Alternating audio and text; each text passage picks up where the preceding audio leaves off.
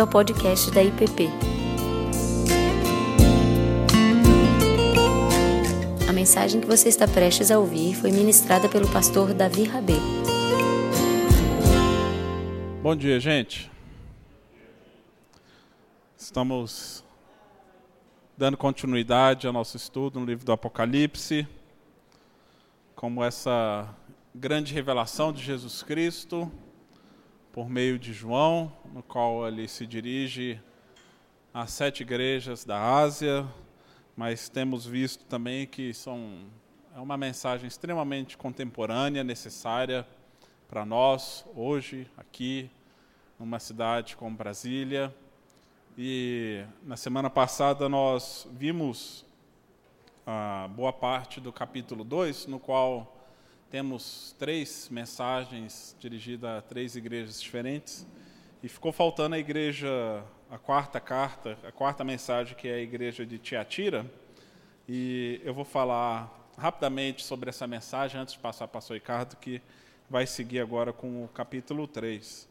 E nós vimos nas últimas aulas que essas mensagens ela uma, algumas características bem distintas que as difere de cartas convencionais, até mesmo das outras que vemos nas escrituras. Elas, elas possuem um gênero literário bem distinto, no qual mistura, ah, em parte, oráculos proféticos, como nós temos ah, no Antigo Testamento, tanto palavras de afirmação como também de confronto ah, da igreja, mas elas também são dirigidas como quem ah, está trazendo uma voz de autoridade então, ela tem características também dos éditos imperiais que eram comuns naquele período. Mas aqui, quem escreve não é César, quem escreve não é Domiciano, e sim Jesus, o Rei dos Reis. E ele escreve, então, para igrejas divididas e espalhadas ah, pela Ásia, algumas mais conhecidas, outras menos. E como o nosso tempo está já adiantado hoje pela manhã, ah, eu vou pedir para você abrir, eu não vou fazer a leitura completa do texto, mas nós vamos ver alguns versos, capítulo 2, daquilo que Jesus escreve ou diz para a igreja que está em Tiatira.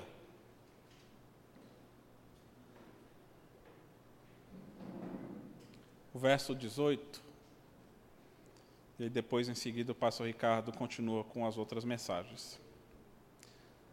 Apocalipse 2, 18, verso 18 diz: Ao anjo da igreja em Tiatira escreve: Essas coisas diz o Filho de Deus, que tem os olhos como chamas de fogo e os pés semelhantes ao bronze. Conheço as tuas obras, o teu amor, a tua fé e o teu serviço, a tua perseverança e as últimas obras, mais numerosas do que as primeiras. Tenho, porém, contra ti o tolerares que essa mulher Jezabel, que a si mesma se declara profetiza, não somente ensine, mas ainda seduza os meus servos a praticarem a prostituição e a comerem coisas sacrificadas a ídolos. Aqui nós temos nessa mensagem, como vimos nas outras, esse, essa introdução no qual Jesus se dirige a uma igreja e ao mesmo tempo ele afirma características dele próprio, no qual são descritas na visão que ele apresenta no capítulo 1. E aqui Jesus se apresenta como Filho de Deus, que tem olhos como de fogo e pés como de bronze. E Tiatira não era uma cidade tão conhecida quanto as outras que aparecem aqui, uh, mas era um centro de adoração a Apolo. E Apolo, dentro do panteão greco-romano, é conhecido como o deus do sol. E uh, tanto Apolo era tido como guardião da cidade, ah, e ele era conhecido como filho de Zeus. Ou seja, Apolo era o filho de Deus. E César era tido como uma encarnação de Apolo, ou seja, ambos eram como se fossem filhos de Zeus, ou filho do Deus Altíssimo.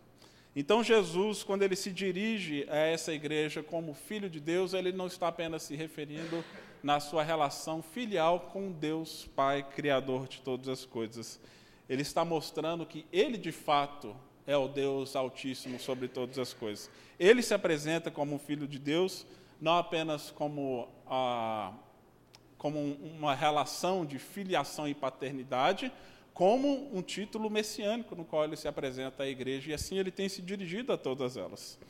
E mostra algumas imagens né, que são bem impressionantes: olhos de fogo, pés como de bronze, que são uma, uma linguagem que é utilizada, que vem lá de Daniel, capítulo 10, no verso 6, na visão que Daniel tem do Filho do Homem, mostrando que Jesus é aquele que vê todas as coisas, que conhece todas as coisas e se nós lermos a continuidade do texto, e eu vou pedir para você ler em casa, mas no verso 23 ele diz: Eu sou aquele que ah, discerne mente e coração, que vê todas as coisas, que conhece todas as coisas. Ou seja, Jesus tem os olhos de fogo porque ele conhece. É, é um olhar penetrante de quem olha, purifica, que conhece a realidade da, do seio da igreja, do interior da igreja, no qual aqui ele afirma algumas virtudes dessa igreja, o amor, a fé, o serviço, a perseverança, mas ele tem também uma palavra de exortação para essa igreja e a gente vai ver o significado disso. Tiatira era um centro comercial conhecido na época, ah, que estava crescendo e prosperando, e era comum ah, aquela região ser uma rota comercial no qual passavam inúmeros mercadores, vendedores, quando a gente lê a história, por exemplo, de Lídia, a vendedora de púrpura, lá em Atos 16, verso 14, fala que ela era de Tiatira.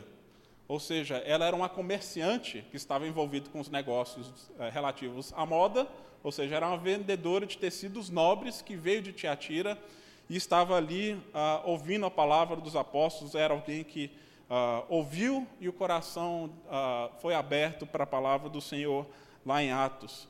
E assim como ela, havia muitas pessoas que estavam envolvidas com os negócios da cidade.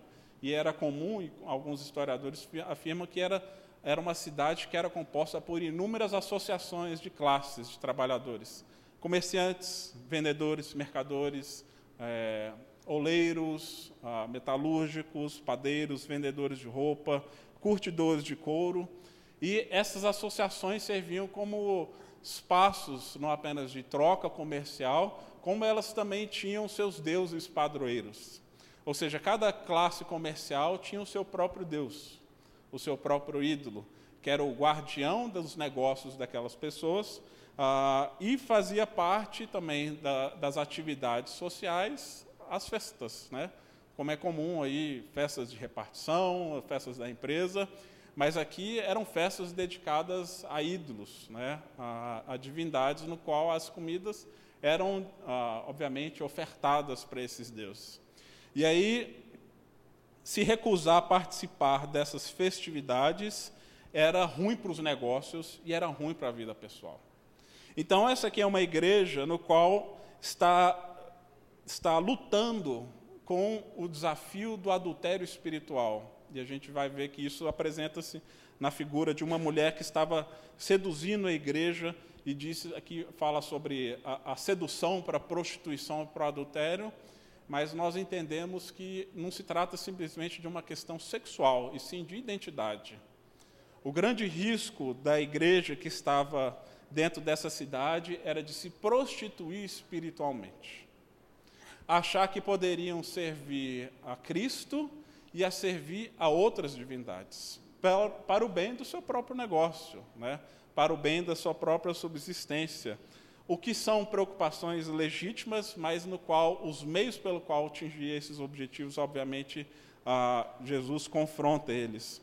E aqui diz que havia uma mulher chamada Jezabel, no qual estava seduzindo homens a participar dessa vida ah, de perversidade, de entrega, de prostituição e de participar das mesas e das ofertas que eram dedicadas a ídolos. A gente sabe que Jezabel, é, a esposa de Acabe no Antigo Testamento, uma mulher poderosa, né? Ah, hoje à noite, coincidentemente, eu não vou falar sobre a história de Elias, que foge de Jezabel, lá em 1 Reis é, 18 e 19, no qual ela estava determinada a matar todos os profetas de Israel e instituiu o culto a Baal, né? uma divindade no qual exigia até mesmo sacrifícios humanos e sacrifícios de crianças. Então Jezabel propõe para Israel um casamento misto, um casamento com Deus de Israel, mas um casamento também com Baal. como se fosse possível ter um coração e uma mente dividida entre dois senhores, dois deuses. E por isso, então, Elias, ah, Deus levanta Elias para confrontar Israel e confrontar os reis de Israel, Acabe e Jezabel, mostrando e confrontando o povo: olha, vocês precisam decidir se vocês vão seguir ao Senhor Deus de Israel ou se vão seguir a Baal. Mas não tem como ter mente e corações divididos. E aqui nós vemos que provavelmente havia uma mulher, outra, aqui nessa igreja de Tiatira, que havia se infiltrado e estava de algum modo ensinando e seduzindo também as pessoas da igreja a seguir dois deuses distintos. E isso para nós pode parecer muito distante, né? mas aqui nós vemos que o adultério é uma forma de idolatria, é um é coração dividido entre dois amores, e a preocupação, obviamente, como eu disse, legítima de muitos era com medo de perder os seus negócios, a sua renda, sofrer boicote no seu comércio, era se render às festividades, à idolatria, às práticas imorais de outros deuses, de outras divindades, para não ter um prejuízo pessoal. E todos aqueles que trabalham com comércio, são empresários, sabem o grande desafio que é ser um cristão fiel em meio aos negócios.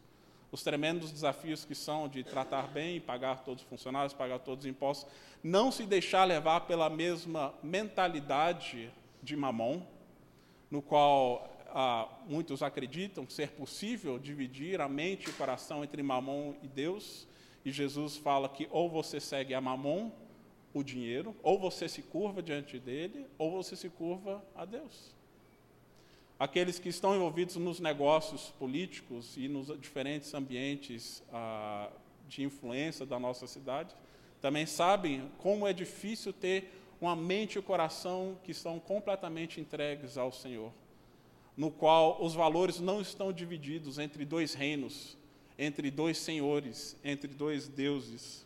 E a palavra aqui de alerta que Jesus traz então para essa igreja que está em Tiatira é: se vocês derem ouvidos para essa mulher, né, ele já disse que eu trouxe uma palavra de sentença para ela, para ela e para os filhos dela, para os que se prostituírem ah, na cama dela.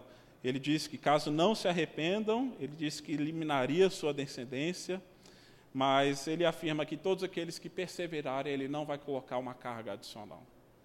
Então Jesus ele traz uma palavra de confronto, mostrando os perigos dessa compartimentalização da fé, achando que é possível viver a vida com Cristo no domingo e uma outra mentalidade, um outro coração de segunda a sábado. Ele está chamando para uma fidelidade no qual é total, absoluta sobre os negócios, sobre a vida, sobre o trabalho, sobre a família, sobre a sexualidade.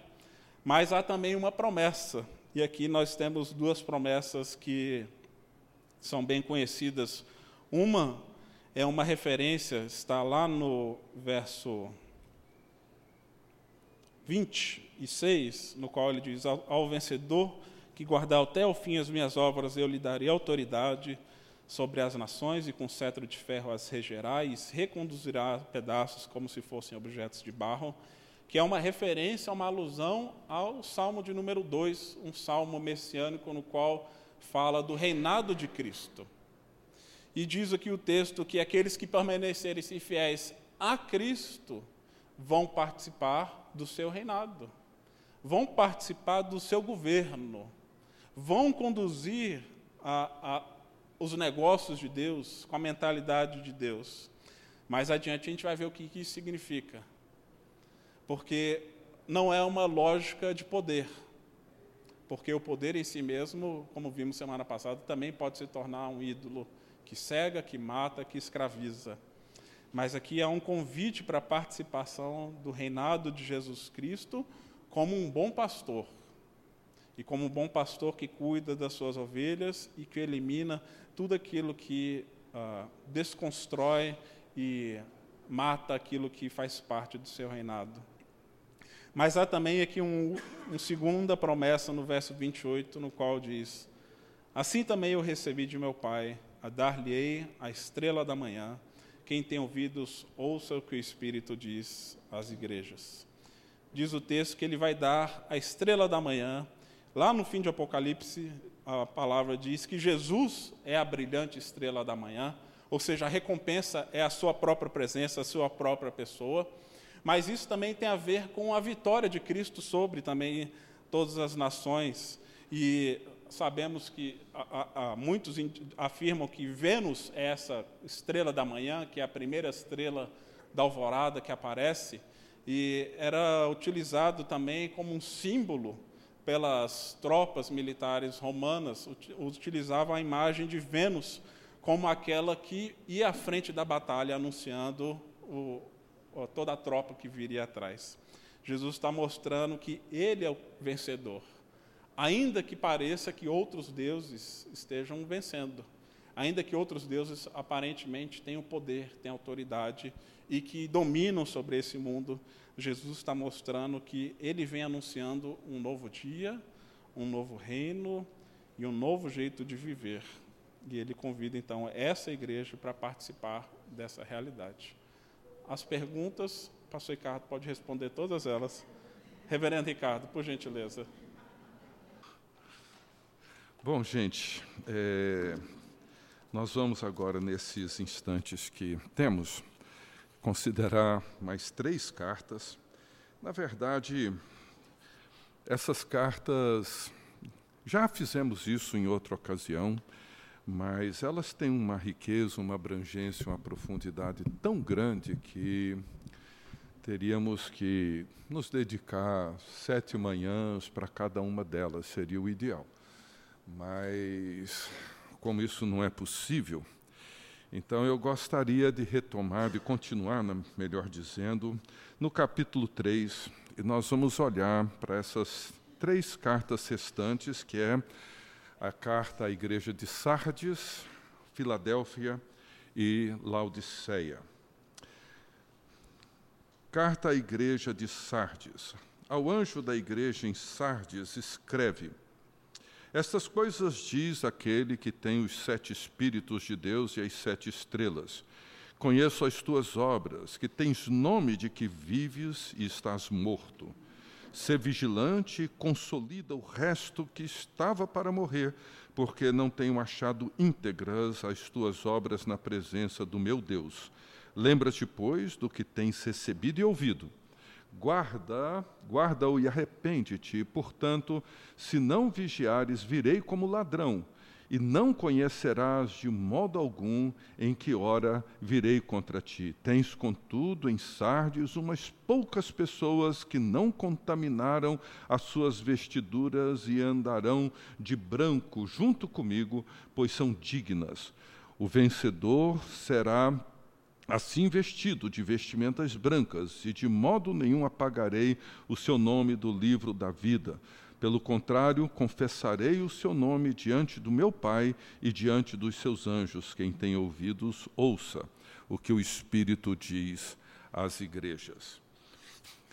Sardes era uma cidade, talvez um pouco menos de 100 mil habitantes, e a mensagem que Jesus dá a essa igreja, como a mensagem a outras igrejas, diz muito para nós hoje, depois de 21 séculos, depois de tanta história, porque a expressão que marca nessa carta, eu quero destacar nessas três cartas os, as informações, os dados mais importantes. E, e o que destaca, o que chama atenção na mensagem à igreja de Sardes é que ela tinha fama, tinha aparência de estar viva, mas estava morta. Ou seja, era uma igreja que ninguém poderia dizer que ela não estava funcionando bem. Era uma igreja que certamente era grande, numerosa, com muitas atividades, programas, acampamentos para as crianças, retiros, encontros assim, encontros assado, almoço e mais isso e mais aquilo. Uma igreja que certamente tinha muitas atividades cultos funcionando, grupos pequenos acontecendo, tudo estava funcionando, coral cantando, ensaiando, grupo musical, etc. Mas ela tinha uma fama, uma aparência de que estava viva, de que era intensa, ativa, mas estava morta.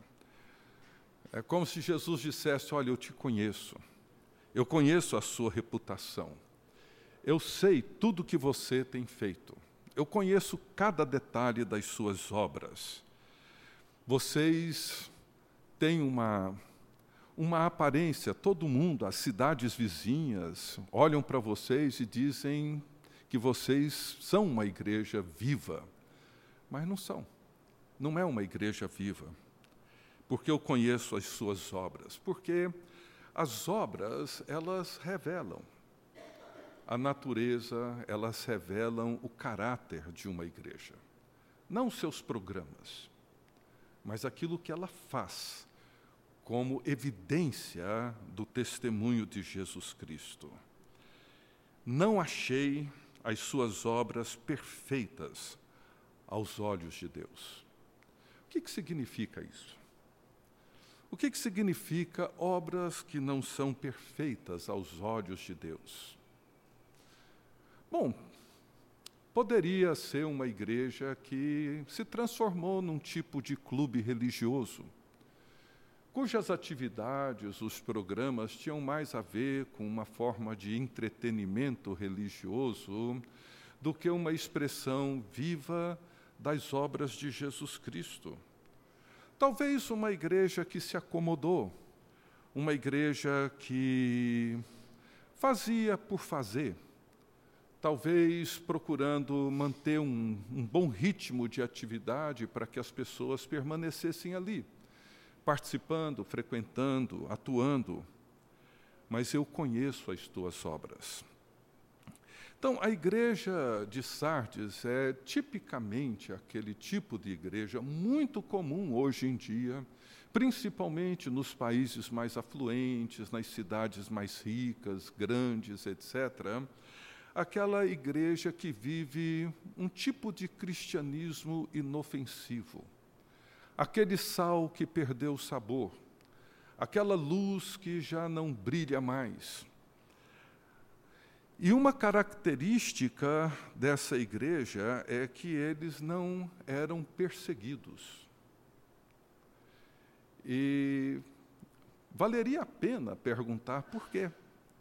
Por que, que aquela igreja não era uma igreja perseguida? Talvez porque aquilo que o Davi acabou de mencionar em relação a Tiatira tornou-se uma igreja absorvida pela cultura. Uma igreja que foi se amoldando à realidade circundante cultural, ou seja, provavelmente uma igreja que não pregava mais o evangelho de Jesus Cristo, o evangelho do reino de Deus, uma igreja que provavelmente não se preocupava mais em fazer discípulos, seguidores, imitadores de Jesus Cristo.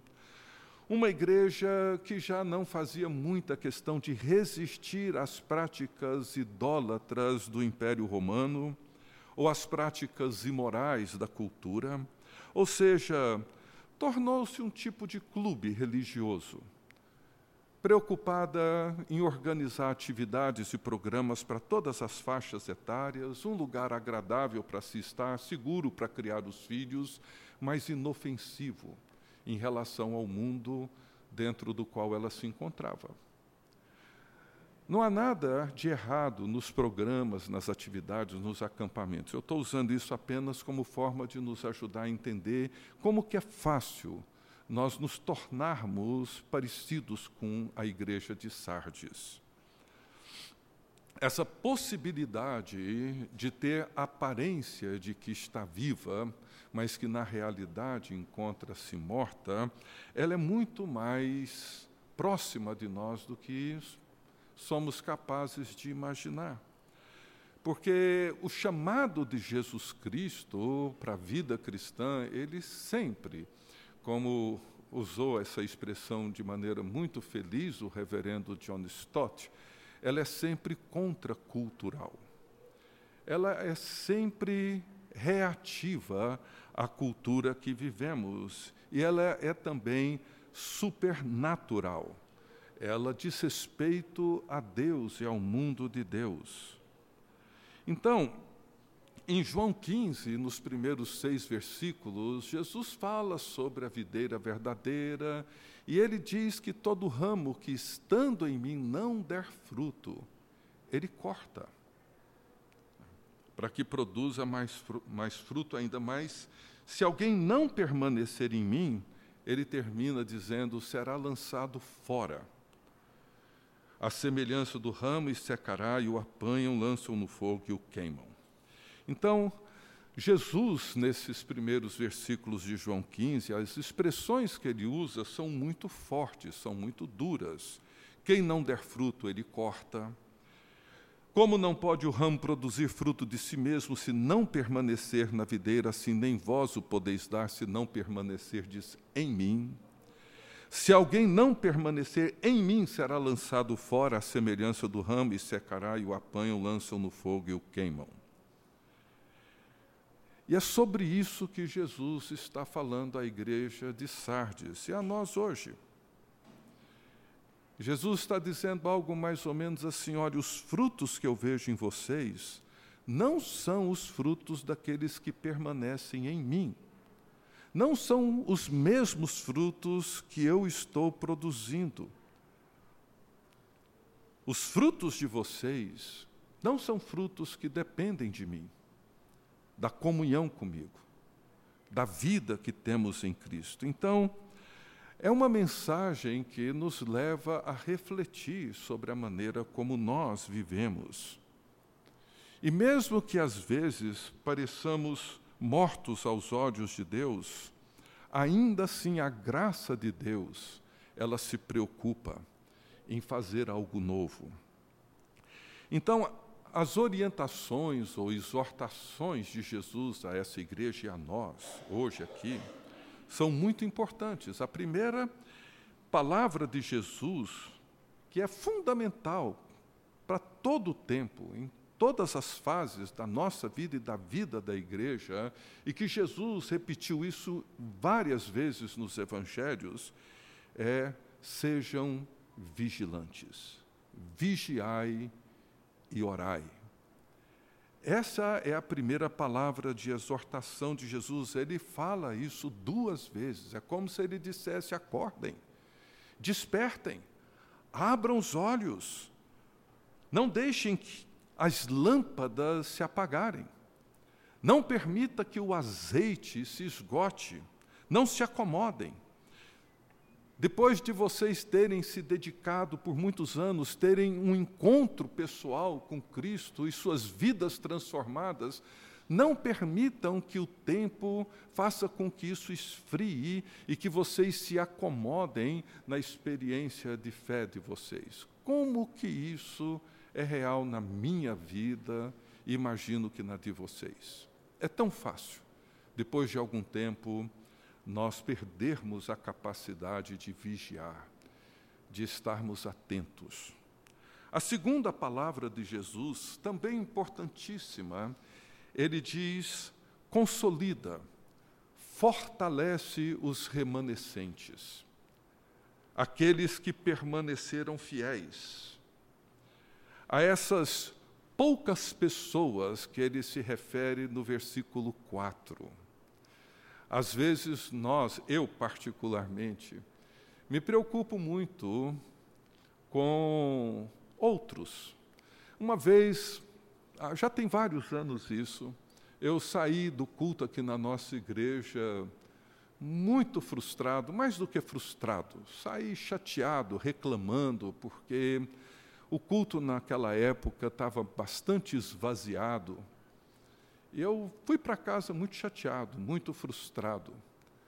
E comentei com a Tininha no carro. E ela foi assim um, uma voz divina naquele momento. Ela falou: "Por que que você se preocupa tanto com os que não foram e tão pouco com os que estavam lá? Preste atenção nos que estão lá." E é isso que Jesus está dizendo para essa igreja. Olha, tem poucos, muito poucos, como aconteceu com Elias, como aparece no versículo 9 do primeiro capítulo de Isaías, ele diz: fortalece, fortalece os remanescentes de Israel, aqueles que não se curvaram, aqueles que não se dobraram aqueles que permaneceram fiéis a Jesus, aqueles cujas obras revelam um relacionamento vivo, real, um relacionamento cheio de fé em Jesus Cristo. Os poucos que não se deixaram contaminar com a cultura, com a idolatria, provavelmente eram a esperança da igreja de Sardes. Esses poucos que poderiam influenciar o restante, se eles são fortalecidos, quem sabe os outros não sejam de alguma maneira influenciados por eles. Então, é importante prestarmos atenção e darmos atenção àqueles que permanecem fiéis. Um terceiro conselho de Jesus, lembra essa é uma, um conselho também muito recorrente em toda a Bíblia. Lembra, lembra de onde caíste para a igreja de Éfeso. E o que chama atenção nessa exortação, nesse convite de Jesus, é que o segredo para a renovação espiritual não é criar uma coisa nova, mas voltar às coisas antigas. Hoje nós vivemos um contexto cultural onde muitas igrejas, líderes, pastores, eu convivo, Davi convive, a gente conhece muita gente, cuja preocupação é trazer uma novidade, uma coisa nova, um estímulo novo. Mas não é um estímulo novo, não são ideias novas, não são programas novos, mais excitantes que renova a vida da igreja, o que salva e renova a vida de uma igreja é a mesma e velha palavra de antes. É lembrar, lembrar daquilo que já recebemos, daquilo que já ouvimos. É por isso que Jesus se apresenta a essa igreja como aquele que tem os sete Espíritos de Deus. E em Apocalipse nós sabemos que esse número representa a totalidade, a plenitude. Jesus é aquele em quem o Espírito Santo habita em toda a sua plenitude, ele oferece esse Espírito a nós. E por fim, o velho conselho: arrepende. Arrepende. Dê a volta. Reconheça o seu pecado. Reconheça aquilo que fez com que você se acomodasse, perdesse o brilho, perdesse o sabor. Lembre de quando essa luz deixou de iluminar e volta. Esse é o conselho de Jesus para essa igreja. Deixa ler agora os versos 7 em diante, e vamos considerar a igreja de Filadélfia. Diz assim o texto: Ao anjo da igreja em Filadélfia escreve: Essas coisas diz o santo, o verdadeiro, aquele que tem a chave de Davi, que abre e ninguém fechará, e que fecha e ninguém abrirá. Conheço as tuas obras e eis que tenho posto diante de ti uma porta aberta, a qual ninguém pode fechar. Que tens pouca força, entretanto, guardaste a minha palavra e não negaste o meu nome. Eis, farei que alguns dos que são da sinagoga de Satanás, desses que a si mesmos se declaram judeus e não são, mas mentem, eis que os farei vir e prostrar e prostrar-se aos teus pés e conhecer que eu te amei. Porque guardaste a palavra da minha perseverança, também eu te guardarei na hora da provação, que há de vir sobre o mundo inteiro para experimentar os que habitam sobre a terra. Venho sem demora. Conserva o que tens, para que ninguém tome a tua coroa. Ao vencedor faloei coluna no santuário do meu Deus, e daí jamais sairá. Gravarei também sobre ele o nome do meu Deus, o nome da cidade do meu Deus, a nova Jerusalém que desce do céu, vinda da parte de Deus, e o meu novo nome. Quem tem ouvidos, ouça o que o Espírito diz às igrejas. Diferente das outras igrejas, Filadélfia é uma igreja em que essa palavra de repreensão, de correção, ela não aparece. Nós não encontramos nessa carta a expressão de Jesus comum às outras igrejas, tenho, porém, contra ti. E a igreja de Filadélfia era uma igreja que não havia abandonado o seu primeiro amor, como na igreja de Éfeso, não cedeu às pressões da cultura pagã, como a igreja de Pérgamo, Tiatira. Não foi uma igreja que se curvou diante dos ídolos e das divindades do seu tempo. Não foi uma igreja tolerante às ideias pagãs. Foi uma igreja que resistiu e que confessava com firmeza que Jesus Cristo é o Senhor e não César. Então, nós encontramos aqui uma igreja que não tem explicitamente aqui um chamado ao arrependimento.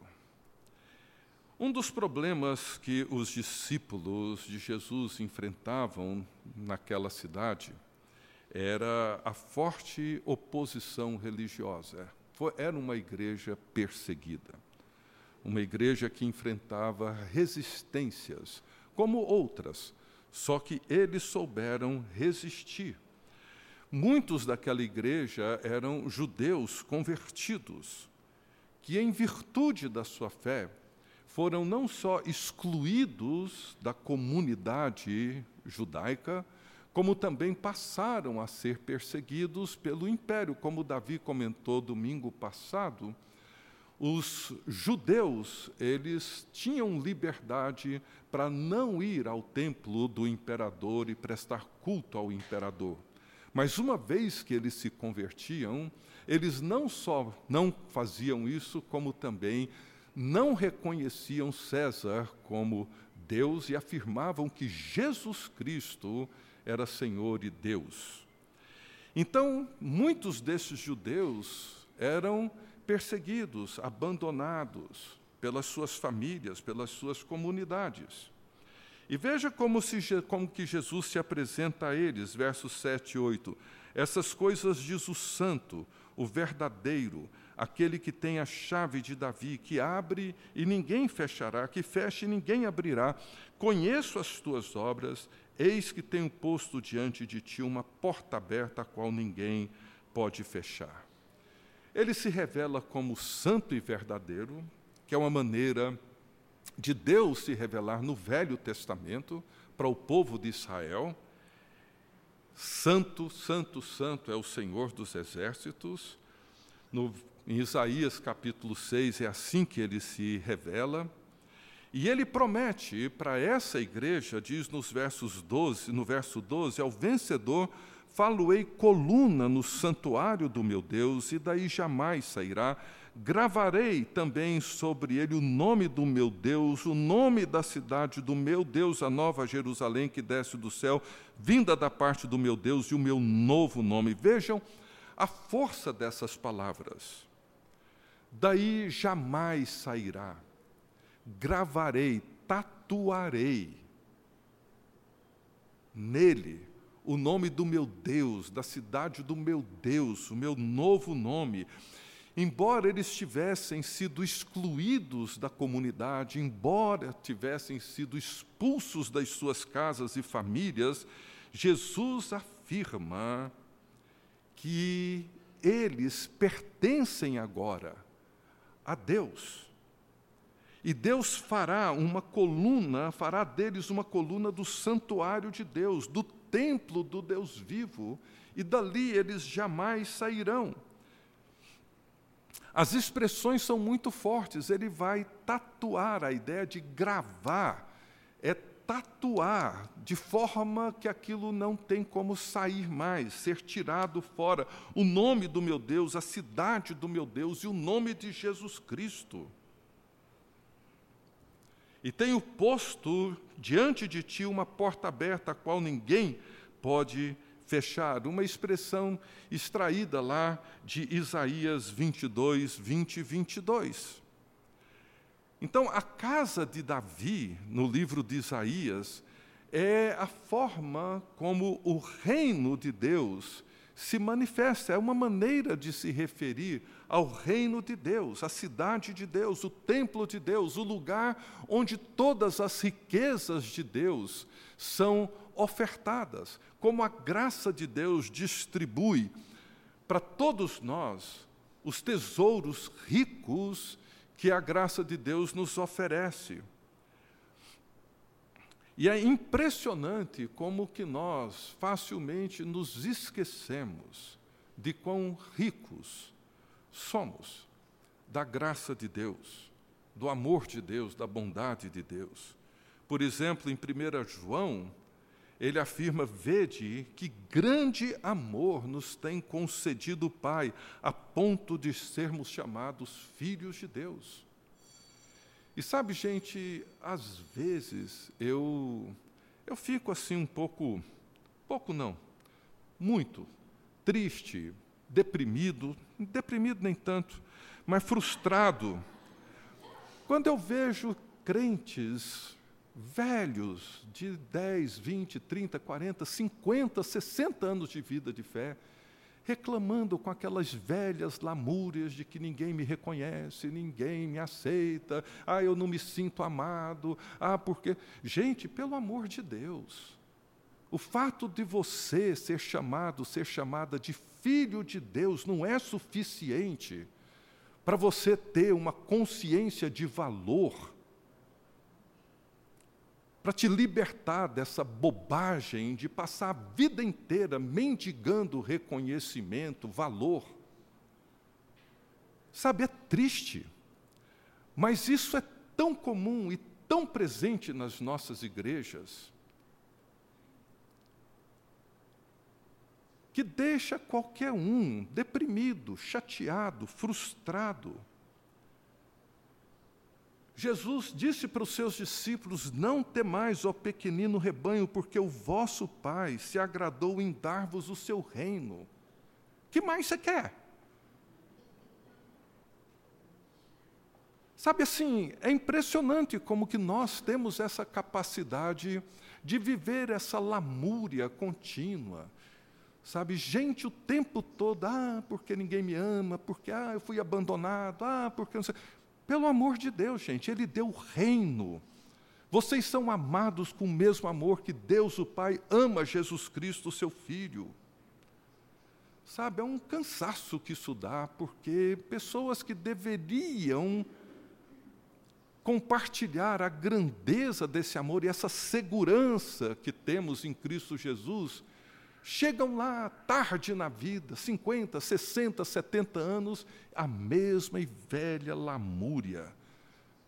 São pessoas que não conhecem o Evangelho de Jesus Cristo, não conhecem a graça de Deus, não conhecem a suficiência que há em Cristo Jesus. Eis que tenho posto diante de ti uma porta aberta que ninguém pode fechar. E veja o que Jesus promete para esses cristãos: falo-ei coluna no santuário do meu Deus, e daí jamais sairá. Gravarei também sobre ele o nome do meu Deus, o nome da cidade do meu Deus, e um novo nome, meu novo nome. Isso é pouco, gente? Você quer mais? E há duas marcas nessa igreja importantíssimas. Primeira, tens pouca força. Não era uma igreja autossuficiente. Não era uma igreja que confiava em si mesma. Não era uma igreja que confiava nos recursos tecnológicos, científicos, econômicos, sociais, políticos. Não. Era uma igreja que tinha pouco recurso pouco recurso. Não tinham poder econômico, político. Não tinham recursos próprios que pudessem contar com eles. Eles eram fracos, dependentes, conscientes da sua fraqueza. É por isso que Paulo afirma que decidiu ser fraco, porque a graça, essa riqueza dos tesouros de Deus, se aperfeiçoa na fraqueza. E a outra marca dessa igreja é que guardaste a minha palavra e não negaste o meu nome. São duas condições para entrar pela porta aberta: palavra e espírito. Guardaste a minha palavra e não negaste o meu nome. Vamos para a última igreja, a campainha ali já tocou.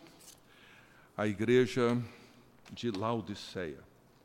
São a primeira e a última carta, a sétima, são as que a gente mais se lembra delas. Né? A primeira, porque abandonaste o teu primeiro amor, e a última, eis que estou à porta e bato. Né? São, são duas expressões que mantêm a gente sempre atento com essas duas cartas. Né?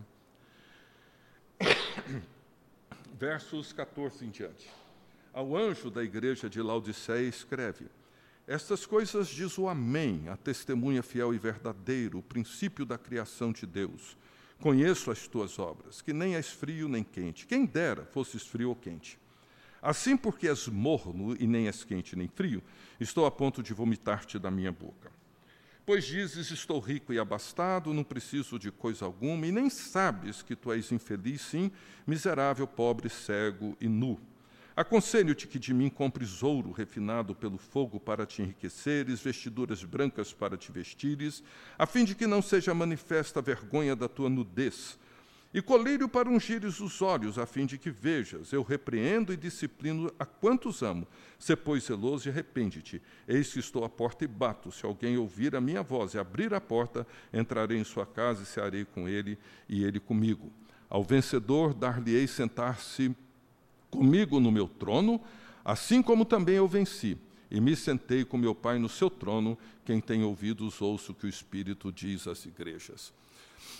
Um fato importante, uma verdade importantíssima em todas essas cartas é que a graça de Deus é sempre disponível para mudança, transformação, arrependimento, para um novo começo, para uma virada na vida, ela é sempre disponível.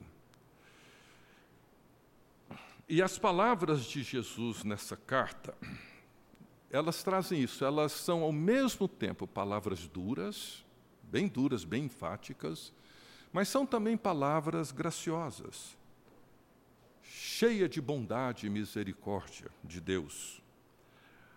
Mas a palavra dura de Jesus aqui é que ele ele se via doente, nauseado por conta dessa igreja.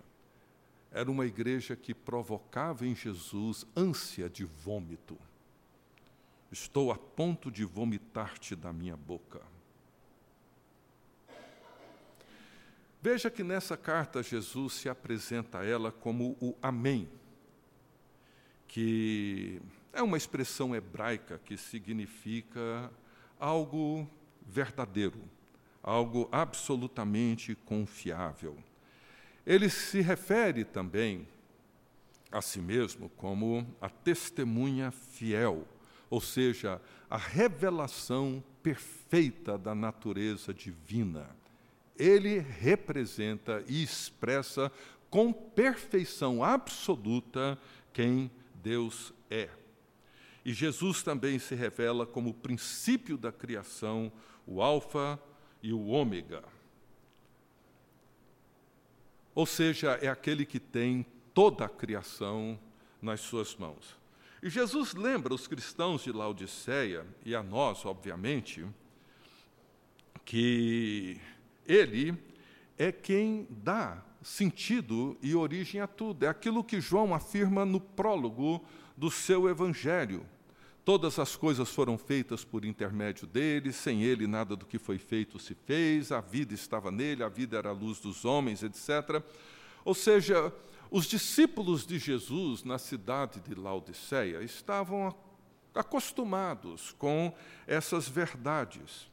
Eram verdades familiares, eles eram familiarizados com essas verdades. Era uma igreja, como a nossa aqui, como outras aqui em Brasília, como tantas outras na história. E Paulo, ele expôs essas verdades com muita clareza na carta que ele escreve aos Colossenses. E foi uma carta para aquelas três cidades próximas, Hierápolis, Laodiceia e Colossos, ou seja, eles leram aquela carta que Paulo escreveu para os cristãos de Colossos. Uma carta que foi compartilhada com essas igrejas, e Paulo, no capítulo 1, ele cita aquele hino importantíssimo, falando sobre quem Jesus Cristo é, que ele é a imagem do Deus invisível, primogênito de toda a criação, pois nele foram criadas todas as coisas, visíveis e invisíveis, sejam tronos, sejam soberanias, quer principados, quer potestades, tudo foi criado por meio dele e para ele, ele é o primogênito sobre todas as coisas. Enfim, eles ouviram essa, essa, esse hino que Paulo escreveu pra, na carta aos Colossenses. Ou seja, ele é o primogênito o primeiro fruto de uma nova criação. Nele e por meio dele todas as coisas existem e foram criadas, e por meio dele todas as coisas permanecem e são sustentadas. Ele é aquele por meio de quem a reconciliação é possível e realizada. Ele é a origem e o destino de todas as coisas. E diante disso, nós temos que responder de maneira clara, objetiva, segura. C.S. Lewis, ele disse o seguinte, que ele disse assim, abro aspas: "Em minha opinião, a única pessoa que pode dizer esse tipo de coisa é ou Deus ou um completo lunático, sofrendo daquela forma de ilusão que solapa toda a mente do homem. Podemos notar de passagem que ele nunca foi considerado como um mero mestre moral. Ele não produziu esse efeito em qualquer das pessoas com quem ele realmente encontrou. Ele produziu principalmente três efeitos: ódio, terror ou adoração. Não há resquícios de pessoas expressando aprovação moderada. E eu gostei dessa expressão dele, aprovação moderada. Talvez seja esse o tipo de percepção de Jesus que os cristãos de Laodiceia tinham. Uma aprovação moderada. Aquelas coisas que a gente pinça aqui e ali, que nos agradam, aquelas outras que a gente não gosta ou não concorda, a gente deixa de lado.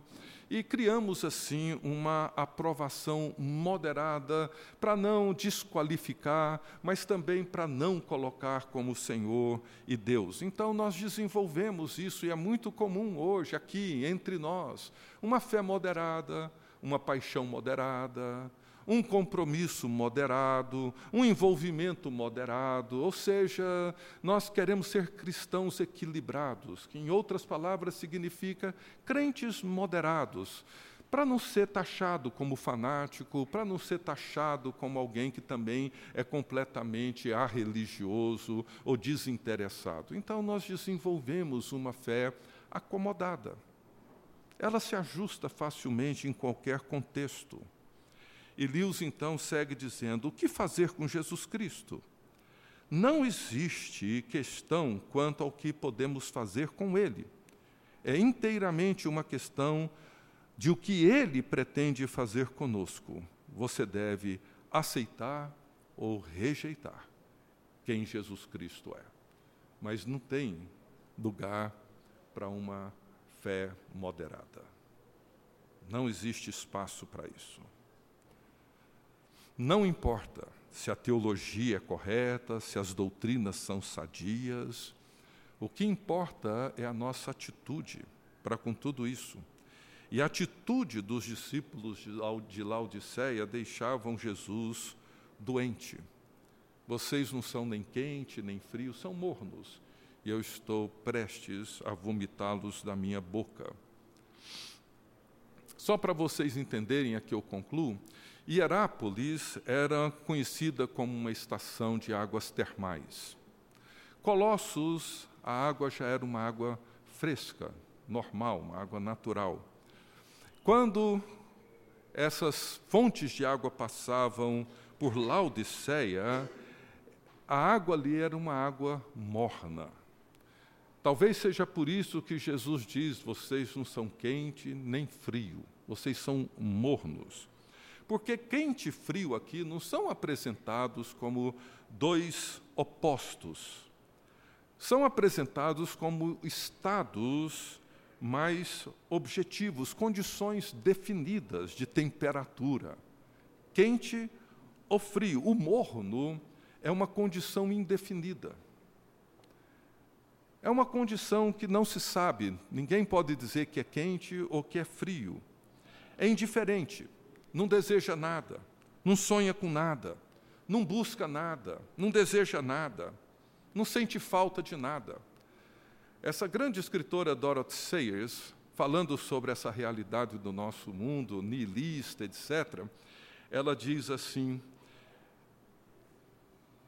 não acredita em nada, não importa com nada, não quer saber de nada, não interfere em nada, não gosta de nada, não odeia nada, não encontra propósito em nada, não vive para nada e só continua vivo porque não há nada que o leve a morrer. É um quadro bem típico da nossa cultura, do nosso tempo. E bem típico da igreja de Éfeso.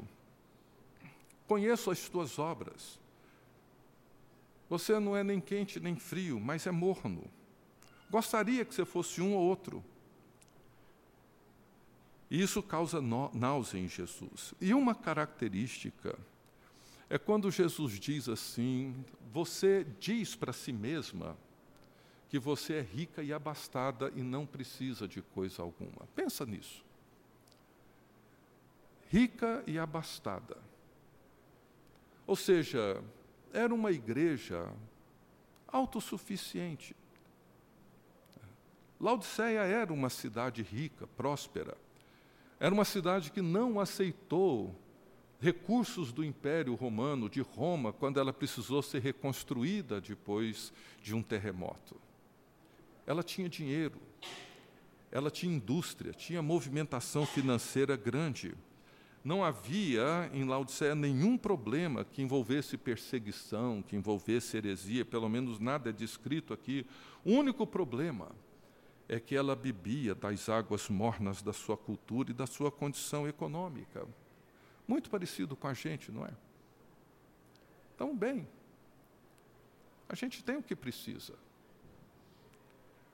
Então, o seu maior problema era esse: estou rica e abastada, não preciso de mais nada. Quando nós vivemos essa sensação de poder, de independência, quando é que uma igreja se torna assim? Quando ela aprende a se manter como igreja sem a presença íntima de Jesus Cristo. Cantamos, falamos, compartilhamos, mas veja a palavra de Jesus: Eis que estou à porta e bato ele encontra-se do lado de fora. E o grande problema deles e nosso é que eles achavam que estavam vestidos, mas estavam nus. Eles achavam que enxergavam tudo, mas eram cegos. É curioso isso, não é? Assim, quando nós achamos que somos uma coisa que não somos mais a sensação de que eu estou bem vestido, mas não estou, estou nu, Mas eu não me percebo assim, eu não me percebo como pobre. Eu acho que eu sou rico. Eu tenho o que eu preciso. Eu vou chegar em casa e tem comida na dispensa, tem as coisas que eu preciso. Não preciso de nada. Essa sensação é muito comum num contexto como o nosso, aqui em Brasília. E o grande problema é que Cristo permanece do lado de fora e nós achamos que somos felizes, mas no fundo, no fundo, nós somos infelizes, miseráveis, pobres, cegos e nus. É o que nós somos.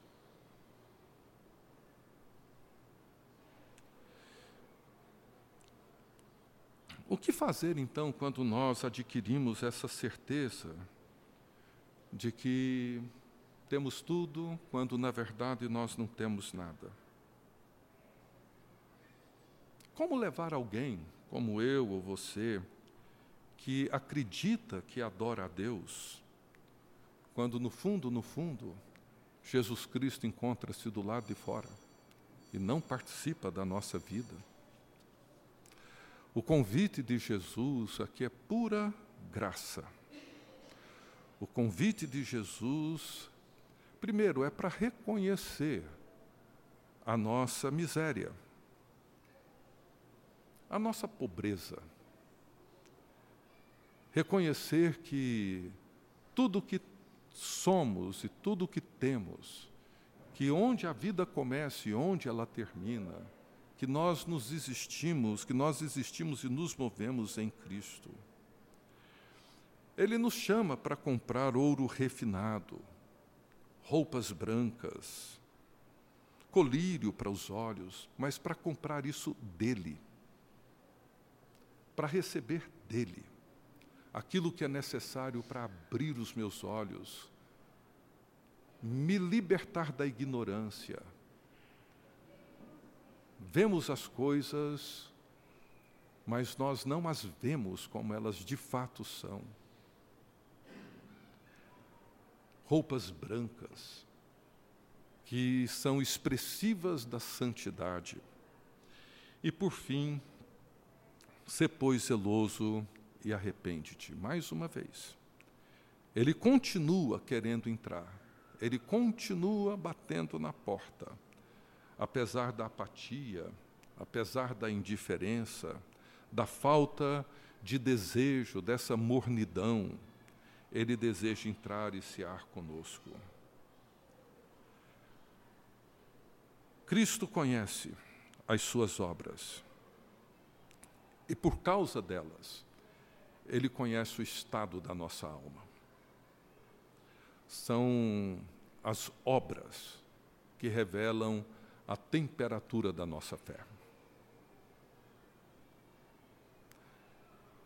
E nós precisamos entender que Jesus Cristo, entrando e ceando conosco, ele nos torna participantes da sua vitória. Ele nos torna participantes da vida que ele nos oferece. Ao vencedor, dar-lhe-ei sentar-se comigo no meu trono, Assim como também eu venci e me sentei com meu Pai no seu trono. Mas lembre que o triunfo de Jesus foi na cruz. Foi dessa forma que ele foi reconhecido e afirmado como Senhor e Deus. Desculpa ter passado tanto horário. Domingo que vem o Davi responde todas as perguntas. Vamos ficar de pé e vamos orar, gente. Deus bendito, Pai de Jesus Cristo, nosso Senhor e nosso Salvador, Pai nosso. Deus amado, nós te louvamos porque o Senhor fez de nós seu povo, sua igreja. Somos ovelhas de Jesus Cristo, rebanho do Senhor. Mas reconhecemos que é tão fácil, tão comum, perdermos, ó Deus, a perspectiva. podemos aqui nos lembrar de quando os nossos olhos se abriram pela graça do Senhor e pudemos te contemplar e contemplar a salvação e receber a oferta de perdão e de reconciliação que nos foi oferecida em Jesus Cristo. Nos lembramos, ó Deus, da alegria, da gratidão, do entusiasmo, da empolgação, do coração aquecido, do desejo de te servir. Mas o tempo passou. As lembranças foram ficando. Nossa mente, nosso coração foram se amoldando ao mundo que vivemos. Os nossos desejos mudaram. Nossos anseios tornaram-se outros. Continuamos na igreja, continuamos cantando e até às vezes nos emocionamos.